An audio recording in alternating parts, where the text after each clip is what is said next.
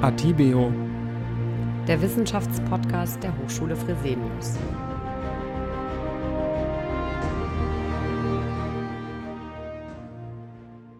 Ja, herzlich willkommen zu Atibio, dem Wissenschaftspodcast der Hochschule Fresenius. Und heute geht es um das Thema Nachhaltigkeit und Sustainable Accounting. Ganz aktuell kann man die Folgen des Klimawandels in Pakistan und Indien beobachten. Dort steigt das Thermometer schon seit Wochen über 50 Grad Celsius.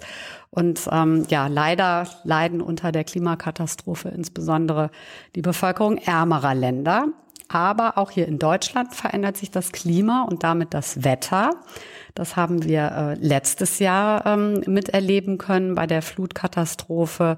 Und auch das Unwetter oder die Unwetter in diesem Jahr haben uns das deutlich vor Augen geführt. Mitverantwortlich dafür sind Staaten, Unternehmen, die viel CO2 produzieren, aber auch Banken, die in fossile Brennstoffe investieren und natürlich auch jeder einzelne von uns. Was wir eigentlich alle wissen, ist, dass die Menschheit auf Pump lebt. Volkswirtschaftlich betrachtet kann man auch sagen, dass es keine freien Güter mehr gibt. In Zukunft werden sich Unternehmen für ihren Fußabdruck rechtfertigen müssen. Das glaubt mein heutiger Gesprächspartner, Professor Dr. Stefan Haubold. Er ist Studiendekan für die Studiengänge Wirtschaftschemie und Umweltmanagement. Und er sagt, dass es dazu einerseits eines Umdenkens in den Unternehmen bedarf, aber auch, dass die entsprechenden Strukturen dafür geschaffen werden müssen. Und daher sollten Unternehmen eine Buchhaltung einführen, die auf den Ebenen Natur, Finanzen, Wissen und Gesellschaft Kosten und Nutzen aller wirtschaftlichen Aktivitäten in Euro gegenüberstellt. Und wie dieses Sustainable Accounting oder auch nachhaltiges Rechnen in der Buchhaltung ganz konkret umgesetzt werden kann. Das erklärt uns dann ähm, mein zweiter Gast, Toni Eser. Er ist Standortleiter der Hochschule Fresenius in Itstein. Herzlich willkommen an Sie beide. Schön, dass Sie da sind. Hallo, vielen Dank. Wir haben zu Beginn unseres Podcasts immer eine feste Rubrik, die nennt sich Forsch R gefragt. Und äh, in dieser Rubrik wollen wir unsere GesprächspartnerInnen kurz vorstellen und sie von einer etwas persönlicheren Seite ähm, vorstellen und kennenlernen. Und dazu stelle ich Ihnen ähm, heute mal zwei Fragen, weil ich wieder zwei Gäste habe und bitte um kurze Antworten.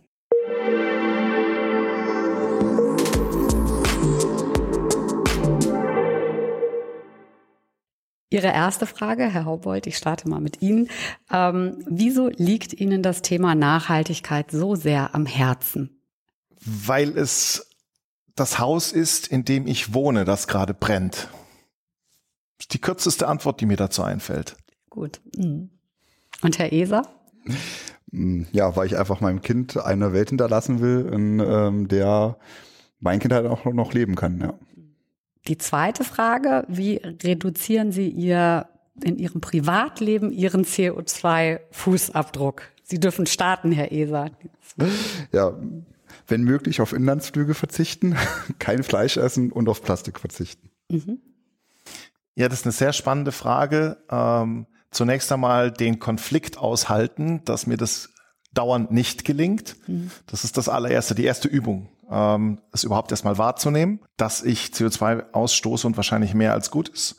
Und das nächste ist, ähm, ich versuche langsam Auto zu fahren, wenn ich Auto fahre. Ich versuche ähm, auf Plastik zu verzichten, wo es geht. Und dann versuche ich den Gebrauch aller meiner Gegenstände, das betrifft also meine Kleidung, meine Schuhe, mein Smartphone, so lange auszudehnen, bis es nicht mehr geht. Das ist so mein Versuch, einen Beitrag zu leisten. Mhm. Super. Ja, vielen lieben Dank. Ähm, und damit sind wir dann auch direkt schon im Thema. Ähm, Herr Haubert, Sie sagen immer wieder, die Welt ist voll. Und die Menschen bräuchten ja gleich mehrere Erden, um ihren Verbrauch auszugleichen. Ähm, ich weiß, das ist jetzt eine sehr allumfassende Frage und da könnte man Stunden drauf antworten. Aber vielleicht auch hier kurz, äh, wie konnte es überhaupt so weit kommen? Haben Sie dafür eine oder mehrere Erklärungen? Wie konnte es so weit kommen? Ähm, wir sind nicht gut darin, das, was wir wissen, auch in Taten umzusetzen. Vielleicht kann man das auf diesen Punkt zusammenführen. mir selber ist unheimlich schwer gefallen zu akzeptieren, dass die Welt voll ist, weil der Satz, den Sie danach gesagt haben, wir brauchen drei Erden, um äh, uns ähm, auszuhalten, uns Menschen, der ist ja komisch. Wir wohnen ja nur auf einer. Hm. Und da habe ich immer gesagt, da stimmt doch was nicht. Also hm. solange wir auf dieser Erde noch wohnen können, scheint sie groß genug zu sein. Und ich glaube, was hm, das einfachste Bild, was mir dazu einfällt, ist, dass die Erde wie so ein Eimer ist mit einem Deckel drauf. Und dieser Eimer ist inzwischen einfach voll. Und statt überzulaufen, wie das ein normaler Eimer würde, ja, wenn man da noch was mhm. reinkippt, läuft er einfach über. Ähm, diese Erde, die Erde, dieser Eimer kann nicht überlaufen. Ja, da ist das Weltall drumherum. Die, das Weltall nimmt keinen keinen Schmutz von uns auf, keine Emission. Und ähm, stattdessen heizt er sich auf. Mhm. Das ist wie im Fieber. Das heißt, wir überlasten die Erde und heizen sie dabei auf. Die Effekte will ich jetzt gar nicht drauf eingehen, weil das wäre tatsächlich tagesfüllend, ja, mhm. was da physikalisch eine Rolle spielt.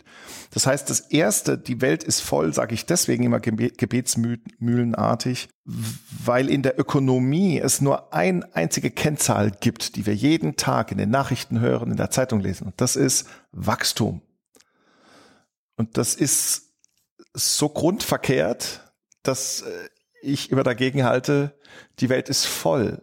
Und möchte ich gerne den Kenneth Boulding zitieren, der gesagt hat, wer in einer endlichen Welt an unendliches Wachstum glaubt, ist entweder ein Idiot oder ein Ökonom. Hm. Und äh, genau das macht mir das Leben so schwer, äh, dass Leute glauben, wenn wir wachsen, geht es uns allen besser. Und das ist, geht nicht mehr. In Anbetracht der Tatsache, dass dieser Eimer voll ist und einen Deckel hat und es nicht überlaufen kann.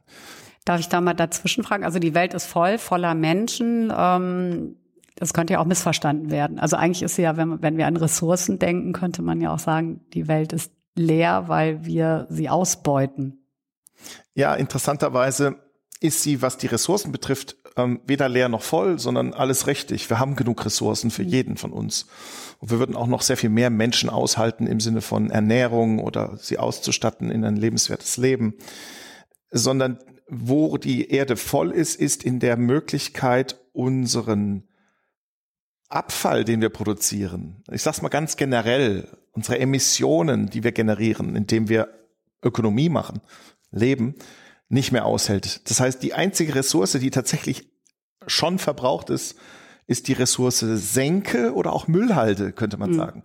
Wir haben einfach keine, keinen Platz mehr für den Müll, den wir produzieren. Damit meine ich nicht nur Plastik, das denkt man immer, wenn man die großen Plastikfelder im Meer sieht oder das, mhm. die arme Schildkröte mit dem Röhrchen in der Nase. Ja, mhm. das ist fürchterlich. Aber, ähm, aber was tatsächlich voll ist, ist die Müllhalde für CO2. Die Erde kriegt das CO2, das wir emittieren, nicht mehr verarbeitet. Mhm. Und äh, oder oder gespeichert oder abgelegt, wie auch immer. Man kann sich das wirklich vorstellen wie Plastikmüll. Und diese Senken, die sind voll. Die Ressourcen früher in den 70er, 80er Jahren hat man immer gesagt, ach, uns geht das Erdöl aus oder mhm. uns geht das aus und dies aus und jenes. Nach allem, was wir wissen, geht uns das so schnell nicht aus. Und äh, wir können also nicht darauf hoffen, dass uns das Erdöl ausgeht und wir deswegen sowieso aus dem Erdölzeitalter aussteigen. Äh, Im Gegenteil, wenn wir so weitermachen, äh, wir müssen das einstellen, das Verbrennen von Erdöl, ganz bewusst. Wir müssen das Erdöl im Boden lassen. Ähm, ja, das ist ein sehr richtiger Hinweis. Also welche Ressource geht uns tatsächlich aus? Und das mhm. ist ähm, die Ressource Müllhalde oder Senke, mhm. wie man dazu sagt. Und äh, Sie haben es ja gerade schon so ein bisschen angedeutet, wie konnte es überhaupt so weit kommen? Also das liegt an äh, uns, an der Ökonomie, an dem Gedanken des Wachstums, dass ähm, wir deshalb so weit gekommen sind, obwohl wir es ja schon ziemlich lange wissen, dass ähm, das irgendwann mal ein Ende geben müsste. Ja, Aber der Mensch handelt nicht. Das ist in der Tat so. Also vor 200 Jahren, 300 Jahren, als die ersten Ökonomen ihre ersten Schriften veröffentlicht haben, ähm, und es geht vielleicht schon noch länger zurück, da war man der Meinung, wenn das, wenn, wenn die Menschheit insgesamt wohlhabender wird, ähm, dann reflektiert das auf alle. Das heißt, Armut können wir bekämpfen, indem wir alle wohlhabender werden, alle reicher werden. Und dazu brauchen wir ökonomisches Wachstum. Dazu muss dann, und in heutiger Sprache vielleicht, jeder mindestens ein Smartphone, jeder mindestens ein Auto, jeder mindestens ein Haus, mindestens fünf Steaks die Woche, 20 Reisen im Jahr etc. haben. Mhm. Und das Interessante ist, das ist das, was ich gerade versucht habe, das zu definieren, wo da die Grenze ist, dass es genau das nämlich nicht gibt. Das heißt, niemand diskutiert, wo ist denn die Grenze, ab wie viel Steaks, Autos, Reisen und Häusern ist denn genug? Das ist nicht definiert, sondern es wird einfach nur gesagt, es geht uns besser, wenn die Wirtschaft und damit der materielle, die materielle Wohlfahrt steigt und wächst. Und das weiß man auch schon seit den 80er Jahren des letzten Jahrhunderts, dass das Bruttoinlandsprodukt zwar wächst, die Zufriedenheit der Bürger, und das mhm. ist fast für alle Länder, in denen das untersucht ist, ähm, bewiesen inzwischen, ähm, geht eben nicht parallel mit. Den Zusammenhang gibt's gar nicht.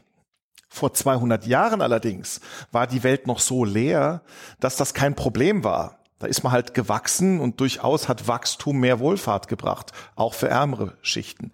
Jetzt ist die Welt voll und jetzt geht kein Wachstum mehr und trotzdem haben wir noch sehr viele arme Menschen. Hm. Ja?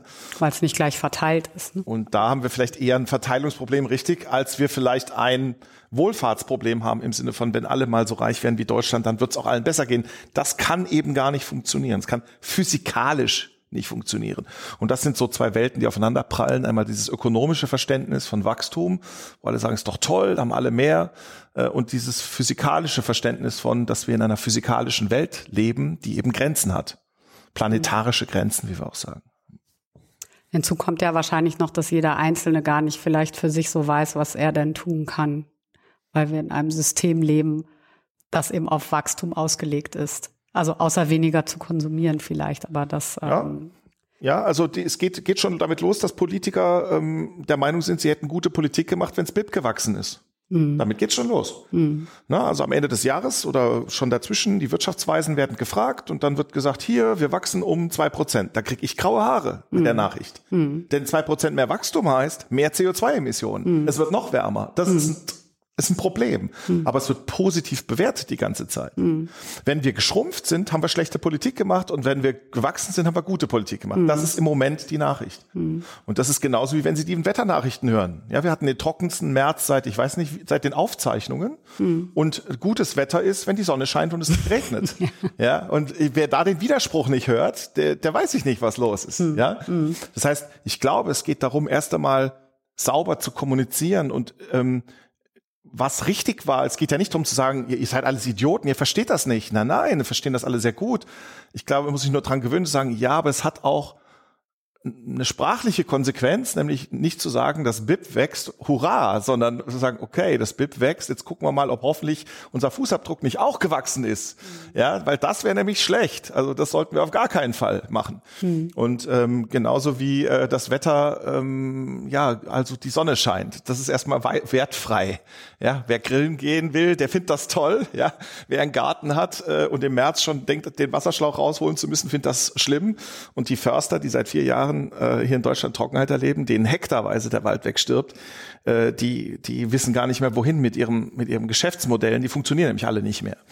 Also wir sind akut betroffen. Wir müssen weder nach Indien noch nach Pakistan gucken. Hm. Wir müssen nicht mal auf die äh, Wetterextreme gucken, die wir erleben, ähm, oder auf die äh, 130 Toten, die wir im Ahrtal hatten, sondern wir haben das jeden Tag tatsächlich. Ja, dieser Frühling, Wer, mhm. wer, wer ein bisschen Grün vor der Tür hat, der sieht das. Der sieht das. Er hat es gemerkt. Es kommt nichts runter. Und das in Mitteleuropa, ja, mittendrin, wo es eigentlich immer genug regnet, geregnet hat, genug Wasser gibt. Also es verschiebt sich was, es verändert sich was. Mhm. Das zunächst einmal wahrzunehmen wäre ein guter, guter Anfang und es nicht zu verschieben, weder zeitlich zu verschieben, so nach dem Motto, es betrifft uns nicht mehr erst unsere Kinder oder unsere Kindeskinder, noch es geografisch zu verschieben, zu sagen, na ja, okay, ist blöd für die Inder, aber zum Glück wohnen wir in Deutschland. Das, mhm. äh, das ist alles vorbei. Es gibt keine Ausreden mehr. Mhm. Wenn Sie jetzt die Position, die andere Position einnehmen würden, gäbe es auch ähm, die Möglichkeit zu sagen, dass BIP, also ähm, Bruttoinlandsprodukt, äh, wächst, ohne dass die CO2-Emissionen wachsen? Also gäbe es da nicht Technologien, die äh, quasi das, das Produzieren von Produkten auch äh, klimaneutral ermöglichen könnte? Also ist jetzt vielleicht sehr laienhaft gefragt. Oh, das ist gar nicht laienhaft gefragt. Das ist die Frage aller Fragen. Also die, die, die, die Frage, kann das BIP wachsen, mhm. trotzdem wachsen, ohne, die, dass, ohne CO2 dass das CO2 wächst, die möchte ich erstmal nicht beantworten, weil das ist schwierig. Kommt nämlich darauf an, was wir zum BIP-Wachstum dazu rechnen, mhm. sozusagen. Ja. Ähm, was aber sicher ist, ist, dass, und ich möchte dazu ein Beispiel geben, dass wir nicht mehr oder dass wir unser Denken aufbrechen müssen und breiter denken müssen. Also, wenn wir sagen, E-Mobil fahren zum Beispiel, ist doch eine gute Idee. Dann sagen wir grundsätzlich erstmal ja. Also jeder, der einen Verbrenner hat und da Sprit reinfüllt, der weiß, dass er Erdöl verbrennt und das direkt CO2 ist. Und jeder, der in sein E-Auto steigt, ähm, verfährt nur Strom. Nun verstehen einige, dass da auch noch Kohlekraftwerke dranhängen und so weiter. Aber worauf ich hinaus will, ist Folgendes. Wir haben ungefähr 60 Millionen Autos in Deutschland. Davon sind, weiß ich nicht, 50 Millionen noch Verbrenner oder so. Und jetzt wollen wir in den nächsten vier bis fünf Jahren alle 50 Millionen Autos nur in Deutschland gegen E-Autos austauschen. Das muss man sich mal im Kopf zergehen lassen was das für ein Ressourcenaufwand ist, mhm. wie viel Stahl wir dafür aus dem Boden holen müssen, mhm. wie viel Kunststoffpressstücke wir machen müssen, wie viel E-Motoren und Akkus wir bauen müssen. Mhm. Das ist ein irrsinniger Aufwand, ein irrsinniger CO2-Fußabdruck, den wir über Jahre hinweg gar nicht eingefahren kriegen, im mhm. wahrsten Sinne mhm. des Wortes, wenn man mal so will. Also es gibt keinen grünen Gesundkonsum. Das gibt's nicht. Immer wenn es materiell und stofflich wird, haben wir einen Fußabdruck dahinter. Mhm. Und klar, wir, wir werden ähm, Effizienz ist schon nützlich. Das heißt, ähm, aus demselben, aus derselben Menge Aluminium äh, mehr Dosen zu machen, ist nützlich. Ähm, aber man muss aufpassen, äh, denn wenn wir ähm, aus derselben Menge Material mehr Stück Güter machen, dann sagt die volkswirtschaftliche Rechnung, wird der einzelne Stück, das einzelne Stück billiger. Und wenn das billiger wird, geht der Konsum hoch. Mhm. Das können wir mhm. schon sehen. Finnland hat die höchste Zulassungsrate an E-Mobilen. Mhm. Die Zahl an verkauften öffentlichen Nahverkehrstickets ist runtergegangen. Die Zahl an Autos, die die Leute besitzen, ist hochgegangen. Und die Zahl an gefahrenen Kilometers mit dem Auto ist auch hochgegangen. Mhm. Also wir, es hilft nichts, mhm. ja, wenn wir mhm. das dem Spiel der Kräfte überlassen. Ähm, dann ist Wachstum mit einem CO2-Fußabdruck verbunden. Wie gesagt, ich bin vorsichtig, grundsätzlich zu sagen, es geht auf jeden Fall der Fußabdruck hoch, wenn das BIP steigt, weil es hängt davon ab, was wir reintun ins BIP. Mhm. Aber physisches, materielles äh, Wachstum bedeutet immer auch Wachsen im CO2-Fußabdruck. Mhm. Sie haben es ja vorhin bei den äh, Forscher gefragt, Fragen auch schon gesagt, äh, was man selber denn so tun kann und wie man selber so seinen CO2-Fußabdruck im Blick äh, behalten kann. Ähm, was müssen wir als Gesellschaft und auch als Weltgesellschaft denn jetzt tun, um den äh, globalen Temperaturanstieg in Schach zu halten? Also wie können, was können wir ähm, gesellschaftlich tun, um äh, unseren CO2-Abdruck, Fußabdruck zu reduzieren? Sie haben wahrscheinlich auch nicht die einzig wahre Antwort, wie das so ist bei dem Thema. Hm. Aber äh, haben Sie Ideen dazu? Äh, der Wissenschaftler Sagan hat 1985 in einem Hearing vor dem amerikanischen Kongress, übrigens vor dem Senator Gore damals, den wir alle heute kennen, äh, ausgesagt, dass wir 1985 sofort aufhören müssten, fossile Brennstoffe zu verbrennen. Hm, schon ein paar Tage her. Da möchte ich nochmal einhaken, äh, 1974. Wussten wir das schon. Wussten ja. wir das schon. 85 hat er es nochmal gesagt im Hearing. Genau. 72 hatten wir die ersten Hochrechnungen, die vorhergesagt haben, dass wir jetzt in der Situation sein werden, in der wir jetzt sind. Also, äh, was müssten wir tun? Und er hat sich, und er hat in demselben Hearing gesagt, aber das ist so ein radikaler Vorschlag, der ist äh, unrealistisch. Naja, es ist eben so, die Umstände werden uns wahrscheinlich zwingen zu so radikalen äh, Vorschlägen. Denn wer nicht hören will, muss halt fühlen. Das ist eine alte menschliche Weisheit und wir müssen es wohl fühlen, um uns zu ändern. Vorschläge, die praktikabler sind, sag ich mal, äh, und die ich auch jedem Zuhörer vielleicht empfehlen kann, ist zunächst einmal, jeder sollte mal an einen CO2-Rechner gehen und seinen eigenen Fußabdruck kalkulieren. Hm. Das ist schon mal das allererste. Hm. Um ein Gefühl ähm, dafür zu bekommen. Ne? Ja, was genau, ist, einfach mal äh, zu spüren, was heißt denn hm. das? Was ist denn ein Liter Diesel? Ja, 2,6 hm. Kilogramm CO2. Das kann man ja mal umrechnen auf das Auto, was man hm. zu Hause stehen hat. Oder Benzin spielt dann keine Rolle, das ist dann nicht genau dasselbe, aber es passt dann schon. Also das ist das Erste, diese Transparenz für sich herzustellen. Und dann Kontext zu schaffen in der Kommunikation. Also Deutschland hat eine Müllhaltenkapazität für CO2, wenn man so will, von ungefähr 80 Millionen Tonnen im Jahr. Mhm. Wir stoßen im Moment ungefähr 800 Millionen Tonnen, also Wahnsinn. zehnfache mhm. aus. Wer sich dann freut über sinkende CO2-Emissionskurven in Deutschland, da können wir sagen, es gibt überhaupt keinen Grund zur Freude. Mhm. Das heißt also, pro Kopf dürften wir ungefähr eine Tonne ausstoßen pro Jahr und Kopf. Wir stoßen aber im Moment ungefähr, je nach Zählung, je nach Statistik, sieben bis zehn Tonnen aus. Ja, und selbst wenn wir den unteren Rand nehmen, sieben, sind wir immer noch siebenmal mehr, als wir es eigentlich sollten. Also das wäre Schritt eins. Mhm. Schritt zwei, der interessanterweise von der neuen Bundesregierung auch schon ähm, unternommen worden ist, wenigstens vorsichtig, ist die Beurteilung von gesellschaftlicher Wohlfahrt breiter zu fassen als mit dem Bruttoinlandsprodukt. Ja, der Jahreswirtschaftsbericht der neuen Bundesregierung, der relativ schnell veröffentlicht wurde, hat dann eben auch noch andere Indikatoren. Hm, hm. Landverbrauch, ähm, CO2-Emissionen, Biodiversität, auch soziale Indikatoren. Wie geht's uns eigentlich? Ja? Es gibt immerhin einen Staat auf der Welt, Bhutan, die das Gross National Happiness, hm. ähm, den Gross National Happiness Index erheben jedes Jahr, also den Glücklichkeitsindex. Ja, ja, ja. da ist also, da, da ist gute Politik, wenn die Leute glücklich sind und nicht, wenn sie unglücklich sind. Ja. Finde ich toll. Ja. Und da spielt das BIP schon auch eine Rolle, aber es kann sinken oder steigen. Entscheidend ist, dass die Bürger glücklich sind. Mhm. Und das ist eine völlig andere Perspektive. Mhm. Uns wird von den von der Ökonomie, ich zähle mich selbst dazu inzwischen, von den Ökonomen immer wieder verkauft, dass das, dass das so, wie wir im Moment messen und wie wir bewerten, dass das Naturgesetze sind. Und jetzt kann man sagen, zum Glück sind es keine, weil wenn es keine sind, haben wir die Chance, neue zu erfinden. Ja, so unter dem Motto, ein Steak äh, kann auch glücklich machen. Das so ist es. Ein Steak kann glücklich machen. Äh, und das fünfte, da wird einem vielleicht sogar übel, auch wenn man denkt, es müsste unbedingt sein. Und es ist ungesund. Und es ist auch noch ungesund, genau.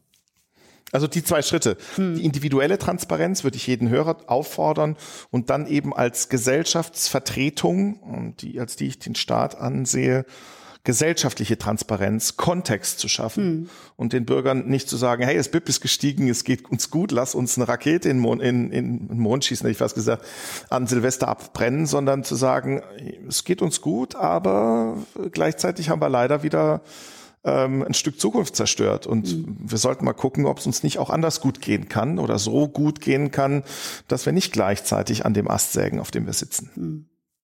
Gut, die Verantwortung kann man ja jetzt auch nicht ganz an, ähm, an den Bürger oder den Bürgerinnen übertragen und sagen, äh, dass sie dafür Sorge tragen müssen, dass äh, der CO2-Fußabdruck gesenkt wird. Ne? Also da müssen ja auch Staaten und zwar im globalen Kontext äh, Verantwortung übernehmen und handeln und Regeln aufstellen und äh, was natürlich ein schwieriges Unterfangen ist. Genauso wie es individuell auch schwierig ist, weil ähm, man nimmt dann keine Plastiktüte mehr, sondern einen Jutebeutel und ob der jetzt einen geringeren CO2-Fußabdruck hat, das ist einmal dahingestellt. Also das genau. ist ja auch immer sehr kompliziert. Ne? Man glaubt dann, man tut das Richtige und ähm, ist vielleicht aber nicht so informiert, ähm, um zu wissen, ähm, was ist jetzt schlimmer. Also es gibt ja auch viel ähm, Missverständnisse in, in dem Bereich. Nichtsdestotrotz schreiben sich ja viele Unternehmen auf die Fahne, dass sie nachhaltig handeln und ähm, oder grün sind und das liegt ja gerade sehr im Trend. Ähm, da ist aber ja die Gefahr ziemlich groß, dass ähm, Nachhaltigkeit eher so als Marketingmaßnahme gesehen wird oder genutzt wird. Also Stichwort wäre hier Greenwashing was versteht man denn genau darunter? Also was ist Greenwashing und wie kann man es denn verhindern? Also wir verstehen unter Greenwashing die Behauptung, sich grün zu verhalten und es doch nicht zu sein. Ich gebe mal ein Beispiel. Ähm, ich habe eine Konferenz moderiert, Waschmittelindustrie, und da hat ein Vertreter eines nicht ganz unbekannten Konzerns ganz stolz erzählt, sie hätten 10.000 Bäume gepflanzt. Mhm. Und das ist ja kein bewusstes Greenwashing, ähm, sondern es ist erstmal klingt es wahnsinnig viel. 10.000 Bäume klingt nach einer Menge Bäume. Und wer in seinen Garten rausschaut, der wird feststellen, das ist auch eine Menge Bäume. Ich habe nur zwei oder so. Ähm, wenn man dann aber mal ähm, sich den CO2-Fußabdruck dieser Firma anschaut und ähm, die CO2-Kompensation, diese, die diese 10.000 Bäume, vorausgesetzt, die überleben alle, mm, mm machen werden oder produzieren werden, also aufnehmen können, dann wird man feststellen, dass es leider ein Tropfen auf den heißen Stein ist und mehr als eine PR-Aktion leider gar nicht ist. Hm. Äh, das kann aber der Bürger oder der Konsument so schnell gar nicht nachprüfen. Erstens fehlt ihm meistens das Wissen hm. und zweitens äh, die Lust und die Zeit, das zu überprüfen. Das heißt, die Botschaft äh, steht da völlig im Vordergrund. Das würden wir Greenwashing nennen. So wie kann man das heute? Ja, also ist auch eine Entwicklung. Mhm. So wie kann man das verhindern? Also zunächst einmal kann man das verhindern, indem die Menschen, die übrigens auch alle Bürger sind, die in einem Unternehmen arbeiten, ja, die sind ja nicht irgendwie Aliens vom Mars, sondern wohnen auch auf diesem Planeten, ja, ähm, dass man denen natürlich, die brauchen natürlich das gleiche Verständnis von, was passiert hier eigentlich, wie jeder andere auch. Das heißt also, wenn wir heute Leute BWL studieren lassen und ihnen erzählen, dass Wachstum Gott der Ökonomen ist, dann müssen wir uns nicht wundern, dass sie der Meinung sind, wenn sie 10.000 Bäume pflanzen, haben sie die Welt gerettet, dass das eine gute Idee ist. Das, das, das finde ich jetzt gar nicht erstaunlich erst einmal. Mhm. Das heißt also, hier müssen wir ähm, edukativ vorgehen, hier müssen wir informieren, proaktiv informieren und erstmal klar machen, dass wir das wollen. Und dann brauchen wir am Ende des Tages ein ja, Buchhaltungssystem, was ganzheitlich Buchhaltung betreibt. Das heißt also ein Unternehmen, was heute sagt, wir sind nachhaltig, muss das eigentlich gar nicht belegen. Also die machen eine Finanzbuchhaltung, wenn es EBIT positiv ist, also das Earning Before Interest and Tax, wenn das Plus ist, mhm. dann ist die Welt in Ordnung. Und dann gibt's noch so ein bisschen Non-Financial Pflichten, Berichtspflichten, die man hat laut EU. Da muss man dann noch sagen, ob man nachhaltig gearbeitet hat oder nicht. Aber das muss man gar nicht groß finanziell mit großen Zahlen belegen, sondern das sind, und das kann man heute überall nachgucken, bei jeder Firma, Rossmann hat gerade ganz stolz und tolles Pamphlet veröffentlicht, deswegen mhm. kann man die auch namentlich äh, nennen. Das ist ein ganz, eine super gut designte, grafisch hochwertige Werbebroschüre. Mhm. Ja, und wenn man dann den Fußabdruck und schon bei der ersten Frage, da gab es dann irgendwie gleich der BUND, irgendjemand hat da mal nachgerechnet, den Fußabdruck von irgendeiner Windel bei Rossmann und dann schneidet man da ganz schlecht ab und dann guckt man da irritiert aus der Wäsche, sage ich mal vorsichtig, mhm. ja, und denkt sich so, Mensch, wie konnte das denn passieren? Jetzt haben wir doch so einen dollen Bericht gemacht. So, also diese Verbindung, dieses Ernstwerden mit dem Thema, ernsthaft mal nachrechnen und zu sagen, okay, vielleicht darf die Windel dann nicht 2,50 Euro kosten, sondern vielleicht muss die dann 3,50 Euro kosten mhm. und der Euro-Differenzbetrag muss eben dann in Nachhaltigkeitsprojekte fließen, wo wir das CO2 wieder rausholen. Hm. Das, das wäre dann naja, ernst man, hm. und echt gerechnet. Und das ist sozusagen das, was im Moment fehlt. Wir, wir, ein Produkt, was bei uns auf dem Tisch landet, ist in der Regel nicht vollständig gerechnet. Denn mhm. es kalkuliert nicht mit ein, was wir an Luft, Wasser, Ökosystemleistungen, die wir so einfach so verwenden, ja, benutzen, ähm, verbraucht haben mit der Herstellung dieses Produkts. Aber das würden die Unternehmen dann ja wahrscheinlich an den Kunden weitergeben, oder? Also das, was dann mehr an äh, veranschlagt wird, das heißt, dann wird es halt dann teurer. Es wird dann auch teurer, ja, und da sind wir wieder bei der Frage des Konsums, ja. Mhm. Äh, muss das sein? Muss ich so viel haben von allem, wäre das ein großes Desaster. Es wäre sicherlich für uns relativ kleines Desaster, die wir hier im Raum sitzen heute. Mhm. Ähm, äh, und für, für andere Regionen der Welt ein größeres Desaster, aber für die stellen sich viele Fragen gar nicht, weil die eben keine 60 Kleidungsstücke im Schnitt pro Jahr zum Beispiel kaufen, weil sie es einfach mhm. gar nicht können. Mhm. Deswegen ist auch der Fußabdruck übrigens von ärmeren Staaten viel, viel kleiner mhm. als von den Industriestaaten. Ja. Mhm. Die Amerikaner verbrauchen ungefähr vier Erden und wir verbrauchen ungefähr zweieinhalb Erden. Und dann kann man so weitergehen. Äh, und dann, wenn man auf den afrikanischen Kontinent geht, sind die bei 0, und so. Ähm, und da kann man sagen, ja, aber wir wollen ja nicht alle leben wie, wie die Afrikaner. Nein, das ist auch nicht die Forderung. Hm. Die Forderung ist nur, sich zu überlegen, muss das jetzt auch noch sein?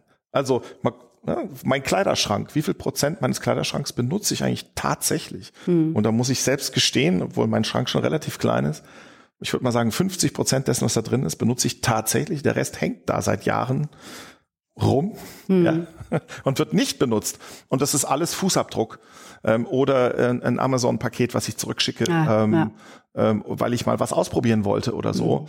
Mhm. da kann man nur sagen, ja, das ist alles Fußabdruck. Und ich glaube, uns fällt kein Zacken aus der Krone. Äh, wir würden es gar nicht merken, wenn wir deutlich weniger konsumieren würden. Mhm. Vielleicht nur eine kleine Anekdote. Im Hörsaal frage ich manchmal nach, meine lieben Damen und Herren, ähm, was glauben Sie, wie viele Shampoos in einem großen Supermarkt rumstehen? Da kommen dann so, ja, so 30, 40. Ja, so ungefähr 140. Oh, und dann ja. frage ich nach, wie viele Shampoos bräuchten Sie denn, um sich frei zu fühlen in Ihrer Wahl? Ja, denn sagen die Psychologen, ne, Auswahl ist Ausdruck von Freiheit. Hm. Und da kommt zwischen eins, aber das sind nur ganz wenige, so bis zehn, ja, ja, ja. ist die Grenze. Zehn ist schon hochgegriffen. Äh, da muss man sagen, ja, also zehn verschiedene hm. Shampoos wären sozusagen, würden mir ausreichen als Auswahl. Es sind aber 140 und die sind alle produziert worden. Die naja, werden alle die verschifft. Alle, ja, ja. Und was da mit denen passiert, ja. die nicht verkauft werden. Ne? Genau. Die, also ähm, da haben wir dermaßen einen Überhang, mhm. ja, und der wird immer gerechtfertigt mit ja, aber es muss doch alles wachsen hm, hm. und ähm, der Privatkonsum muss angeschoben werden. Das sind alles so Parolen hm. aus der Ökonomie, die das, die das sehr schwer machen, da ins Handeln zu kommen in eine andere Richtung. Hm. Naja, man muss hier, glaube ich, auch nochmal grundsätzlich nochmal differenzieren zwischen Luxusgütern und äh, Verbrauchsartikeln des äh, täglichen Alltags, sage ich mal, ja. Und ähm, die Frage finde ich durchaus berechtigt. Ähm, bei Luxusgütern, also wie viel Hemden brauche ich von Olymp? Zehn oder drei? Je nachdem, wie wir, ja. Und ähm, ich glaube, da ist die Frage halt eben ähm, gerechtfertigt. Und ich glaube, man muss der ganzen Debatte auch mal so ein bisschen ähm, den Schrecken halt eben nehmen. Ja, also Nachhaltigkeit bedeutet immer, dass ich mich, ähm, weiß ich nicht, wieder bis zur Steinzeit ähm, eingrenzen muss. Nein, es geht halt einfach um einen bewussten, um einen transparenten Konsum. Und ähm, so wie du halt immer schön sagst, dieses Full-World-Konzept, dass man einfach schon sich überlegt, ähm, für was möchte ich CO2 produzieren, ja, und einfach diesen Gedankengang anzustoßen und den halt eben auch mit Zahlen, Daten und Fakten zu hinterlegen, das finde ich doch, ähm, aus, das finde ich doch wichtig, ne, um halt einfach davon wegzukommen, immer zu denken, oh Nachhaltigkeit, jetzt, äh, keine Ahnung, darf ich mir nur noch eine Hose pro Jahr kaufen, jetzt äh, darf ich gar kein Auto mehr fahren, jetzt ähm, weiß ich nicht, Nein, da gibt's keine Bananen mehr, ja. Also, genau. Ne? Ich komme aus dem Osten, ich darf das sagen. nein, nein, genau, das ist Quatsch. Also ne, der Steinzeitmensch war zwar sehr gesund für Mutter Erde, mhm. ähm, aber sicherlich nicht das Lebensmodell, unter dem irgendeiner leben möchte. Ist ja auch ein Prozess, ne? Also das auch genauso wie bei den Unternehmen, äh, wir haben ja gerade über Greenwashing gesprochen, ist das ja auch ein Prozess. Das ist ja so, wie wir jetzt Jahrzehnte gelebt haben, kann man das ja jetzt nicht von heute auf morgen alles umkrempeln. Ähm, äh, und ebenso wenig den Gedanken des Konsums wie Gedanken des Wachstums. Ähm, also da müssen ja auch, auch Strukturen erstmal aufgebrochen werden, Transparenz geschaffen werden, Informationen gegeben werden und auch innerhalb von Unternehmen muss da ja auch erstmal ein Umdenken stattfinden. Also vielleicht ist es dann immer noch besser, dass überhaupt Bäume gepflanzt werden, als dass nichts getan Absolut. wird. Ne? Ähm, Absolut. Ich habe auch, ne, das ist also ganz wichtig, mit der Wertung vorsichtig zu sein. Das mhm. ist auf jeden Fall gut. Und wie du gesagt hast, Toni, gerade, es, es geht nicht, deswegen ist auch Begrifflichkeit so entscheidend. Ne? Null Emission und so, wie ich das schon höre. Hm. Das ist natürlich Quark, hm. sondern es geht um Emissionen in Balance mit dem, was dieser Planet aushält. Hm. hm. Und das wäre dann eben in Deutschland 80 Millionen Tonnen. Punkt. Hm. Mehr geht nicht. Hm. Und äh, da kann man sich noch überlegen, ob man noch einen Deal macht mit irgendeinem anderen Land und so, die dafür irgendwie was von ihrem Kontingent abgeben. Aber letztlich gibt es ein Kontingent und das Kontingent eines jeden Bürgers ist eine Tonne pro Jahr. Und da kann man sich dann überlegen, wofür man das hergeben will. Hm. Ja, will man dafür Auto fahren oder fliegen oder mm, Brot kaufen oder was auch immer. Hm. Ja, und dieses Bewusstsein zu entwickeln, ich glaube, das ist, das ist das Thema. Ja. Das kann man ganz aktiv tun. Ja, und ich glaube, dass wir damit, also das heißt, wenn wir anfangen, Gesetze bauen, zu bauen, das große Risiko, was ich im Moment sehe, ist, dass wir, dass wir eine Beschleunigung des Effekts bekommen. Also es wird schneller wärmer, als wir befürchtet haben. Mhm. Wir haben schneller negative Effekte auf unsere Lebensqualität, als wir befürchtet haben. Dann werden die Reaktionen radikaler. Mhm. Und radikale Reaktionen, wie zu sagen, okay, jetzt darf niemand mehr Auto fahren, ja, und ja. niemand darf mehr fliegen oder so. Ähm, oder wie in Frankreich keine Inlandsflüge mehr oder so. Das ist schon ziemlich radikal. Mhm. Ja. Ähm, das wird eher sehr viel Widerstand auslösen ähm, weil der Verlust um Lebensqualität, der, so irrational der möglicherweise sein mag, so emotional ähm, präsent ist der. Mhm. Ja, das heißt also, nochmal den Bogen ganz zurück, die Erkenntnis, dass wir was tun müssen, ist ziemlich alt. Mhm. 72, 1900, mein Geburtsjahr. Mhm. Veröffentlichung des Club of Rome Berichts Limits of Growth.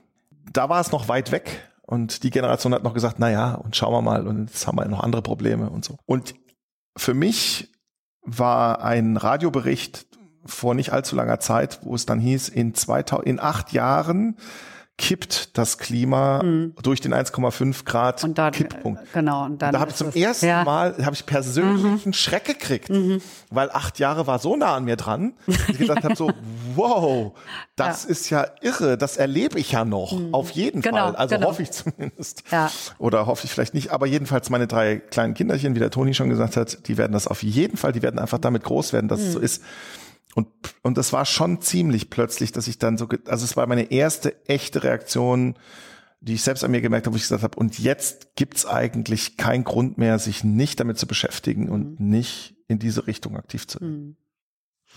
Ja, ja, das kann ich auch teilen. Das ist dieser No Point of Return. Ne? Das ist dann irgendwann der Kickpunkt und das ist dann ähm, so dominoartig weitergeht und dass man fast gar nichts mehr tun kann. Ne? Muss natürlich auch aufpassen, dass man dann nicht ähm, resigniert, sondern schaut, was man noch tun kann. Auf äh, der Ebene der, der Unternehmen kann man ja durchaus äh, äh, noch ähm, ja, Dinge umsetzen, wie eben Sustainable Accounting. Ähm, Herr Haubald, Sie hatten vorab ähm, in Vorgespräch erwähnt, dass Sie daran glauben, dass ähm, Unternehmen zukünftig äh, sich verantworten müssen für ihren CO2-Fußabdruck. Das heißt, schon jetzt bereiten sowohl die EU als auch die Bundesregierung Rechnungslegungsregeln vor, die früher oder später auf alle Unternehmen zukommen werden, also verpflichtend sein werden. Das heißt, dass sie ihren Wert für die Gesellschaft und das weit über die Interessen der Shareholder hinaus ähm, berechnen müssen.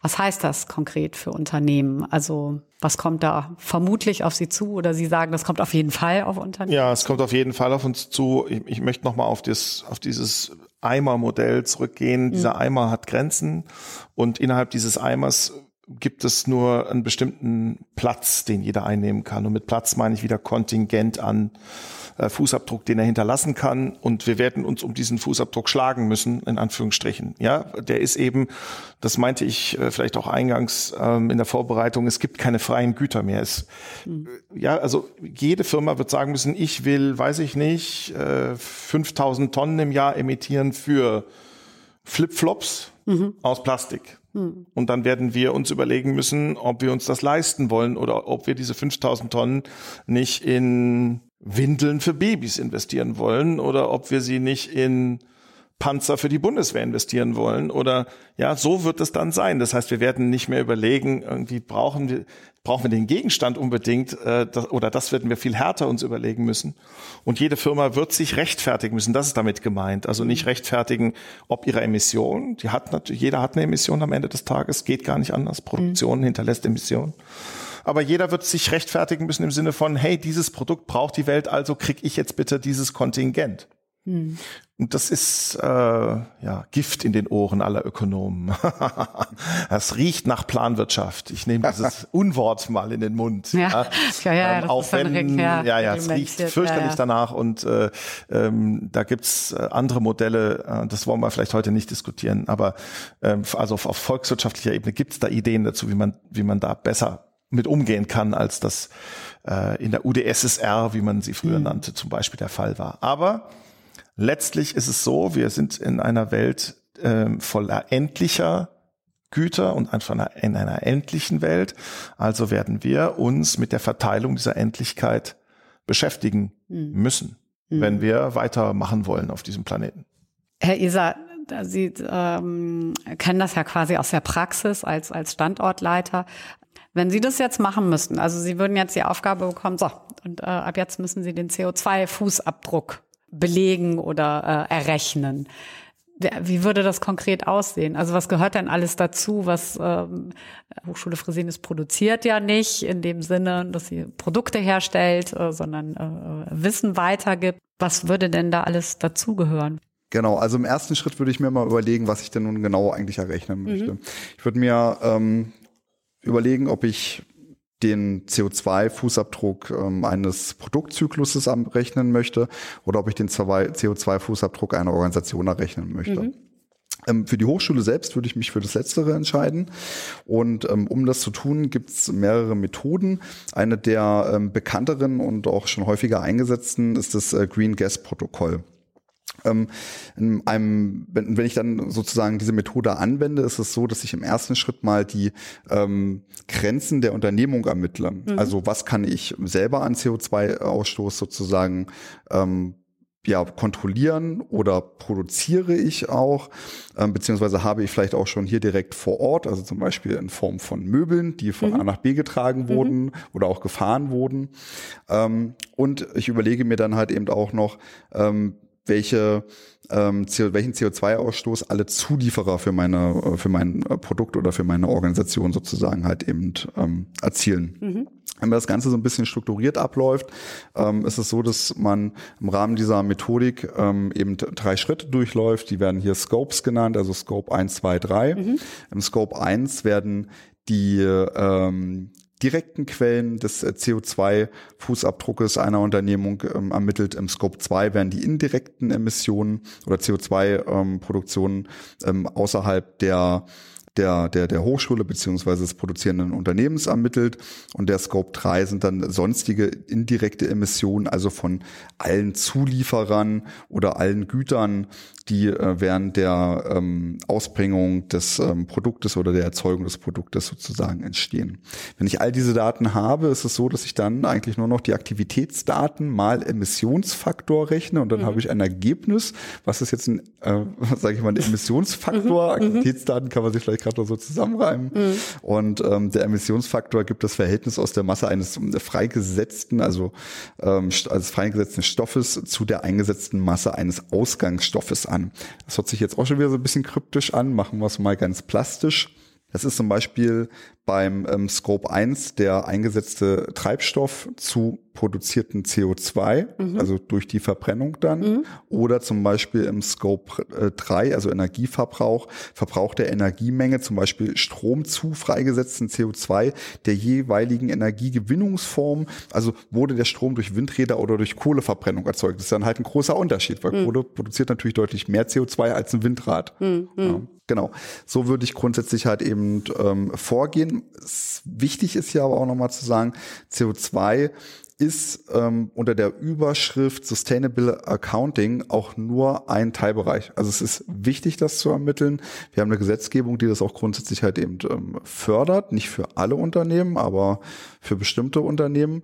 Und ähm, es sollte zum Standard werden, das grundsätzlich aber zu erfassen, weil ich dadurch halt eben dieses vorhin aufgeführte Maß an Transparenz hm. eben ähm, erzeugen kann. Das ist ja das eine, CO2-Fußabdruck messen. Ähm, wir wollen ja heute auch über dieses Thema Sustainable Accounting sprechen. Was hat das damit dann zu tun, also mit dem CO2-Fußabdruck und was ist nachhaltige Buchführung? Also wie kann man das zusammen? Wie kommt das jetzt zusammen? Genau, genau wie richtig. Wir finden wir den Bogen. genau.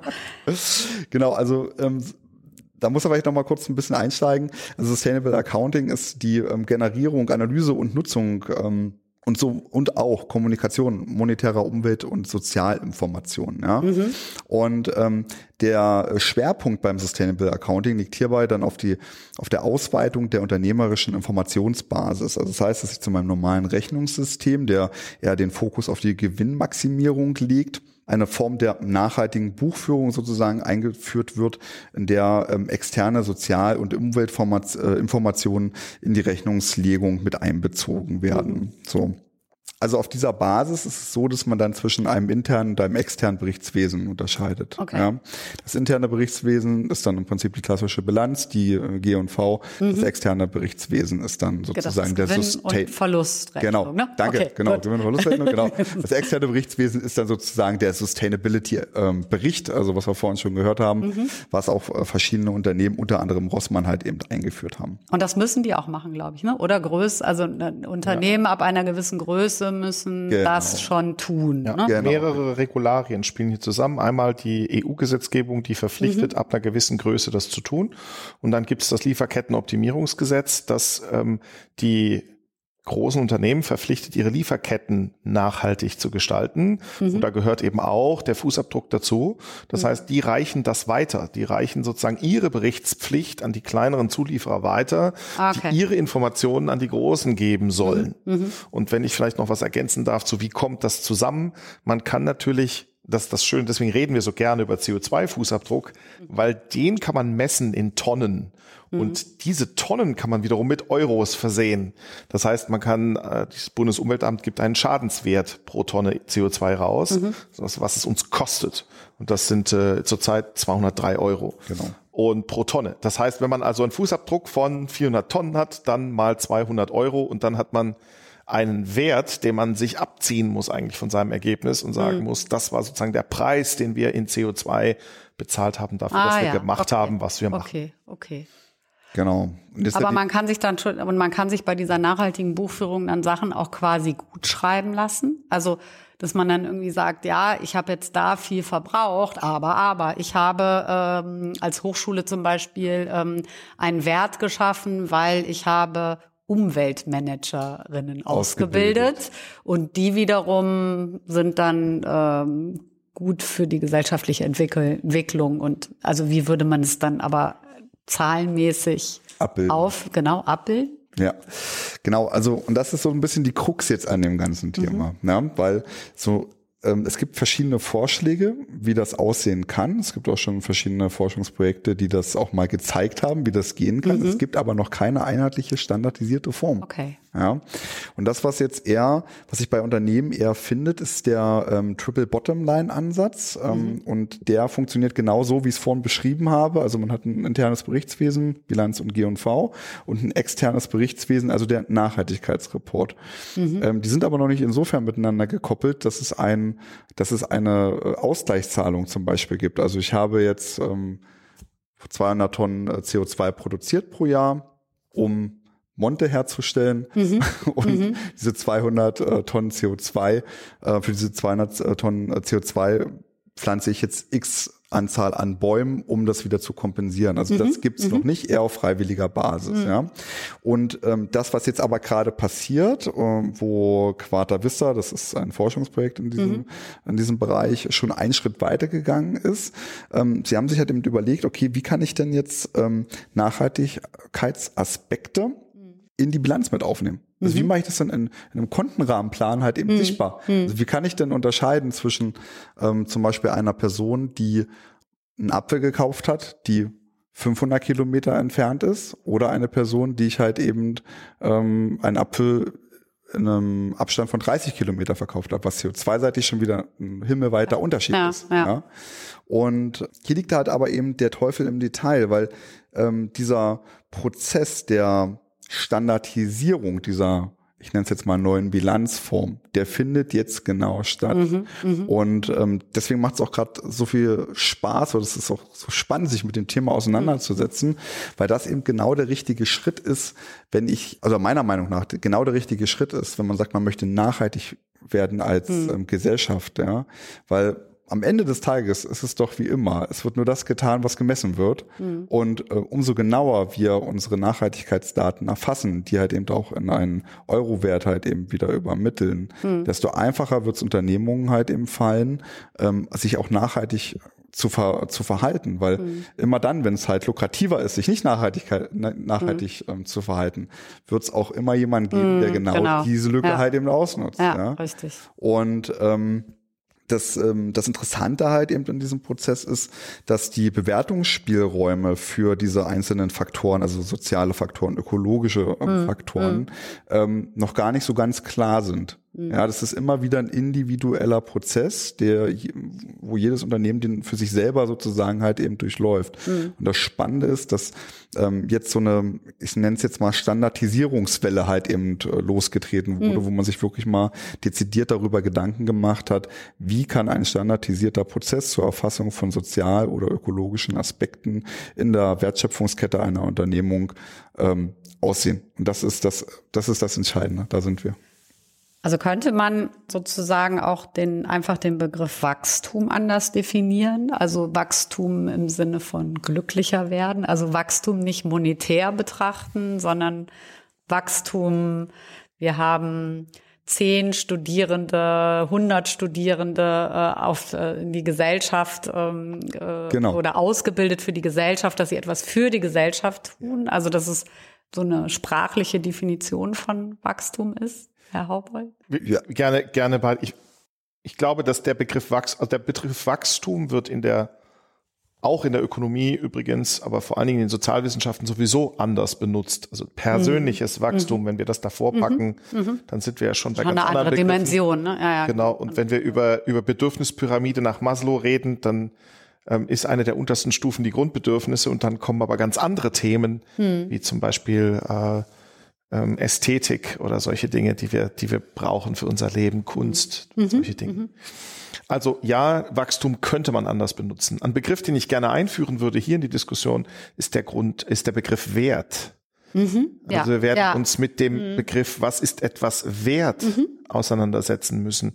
Und da, da flachsen wir immer schon und sagen, was ist wohl ein Bachelor wert. in Wirtschaftschemie wert?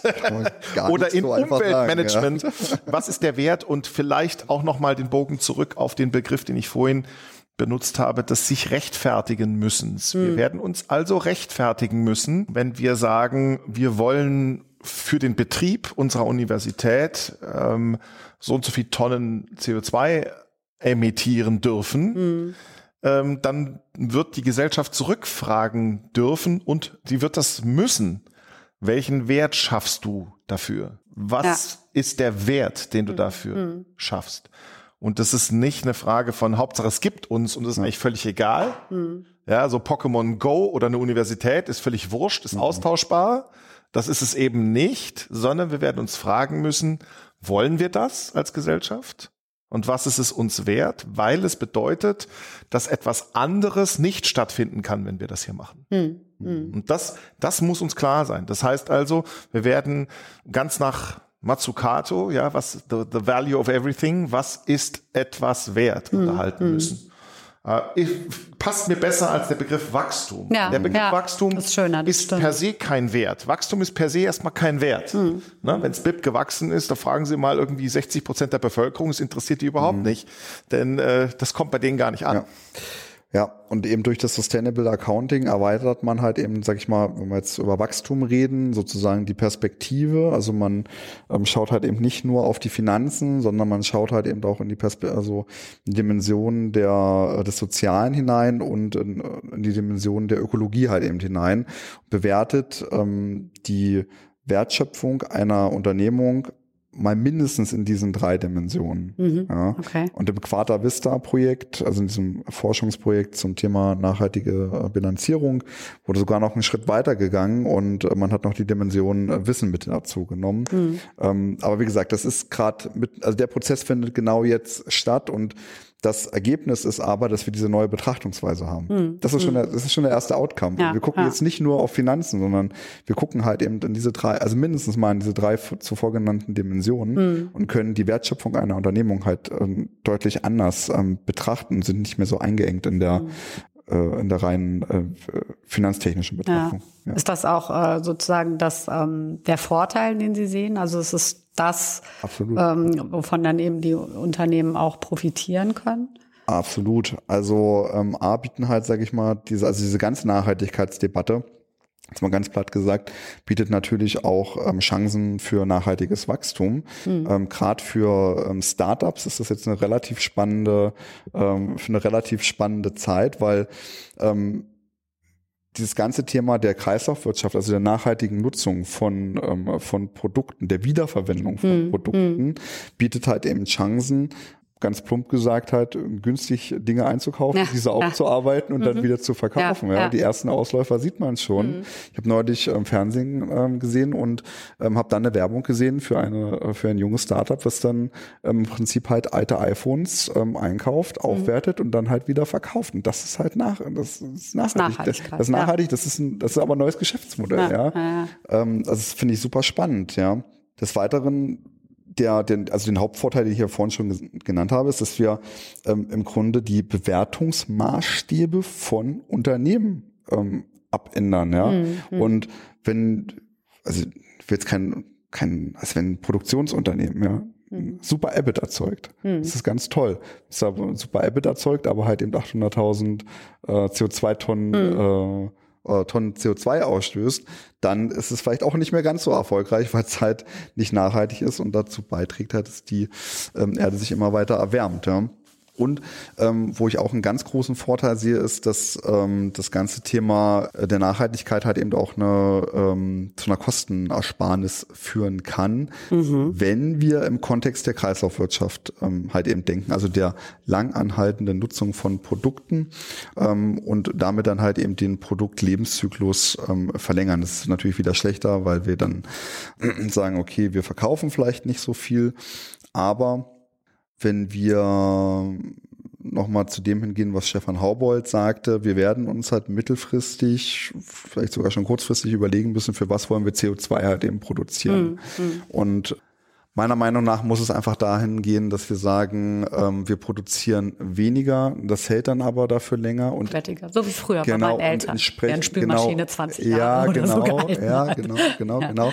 Und das kostet aber dann halt eben ähm, entsprechend, ja. Ja. ja. weil wir kommen aus dieser kapitalistisch geprägten Gesellschaft, mhm. kommen wir nicht raus. Es macht ja gar keinen Sinn, das umreißen zu wollen halt. Ne? Aber ähm, ich muss vielleicht nicht tausend Dinge produzieren, die dann halt alle nur 2,50 Euro halt eben kosten, mhm. ähm, sondern ich kann ja auch einfach ähm, also ein Ding produzieren, ähm, was dann halt eben 2500 Euro kostet. Und das ja. ist dann halt eben so. Ja, das muss die Gesellschaft halt eben tragen. Ja, das wird ein Umdenken. Aber ich glaube, das ist relevant, um hier noch nachhaltig auch als Unternehmung bestehen zu können. Mhm. Also, mhm. außer wir wollen alle nur noch Heizdecken und äh, Klimageräte verkaufen. Es hört sich zumindest so an, als wenn das auch eine Möglichkeit wäre, ähm, äh, dass ein Umdenken stattfindet. Ne? Also ja. Ähm, Genau. Ja, wir könnten wahrscheinlich jetzt auch noch Stunden weiterreden und ähm, auch noch viel mehr in die Tiefe gehen. Vielleicht können wir das irgendwann auch noch mal tun. Am Ende haben wir immer ein, äh, auch eine Rubrik, eine feste, das ist das sogenannte 30 Sekunden Plädoyer. Und ähm, darin haben unsere ExpertInnen immer die Möglichkeit, in 30 Sekunden eine Frage zu beantworten, die ihre Expertise betrifft.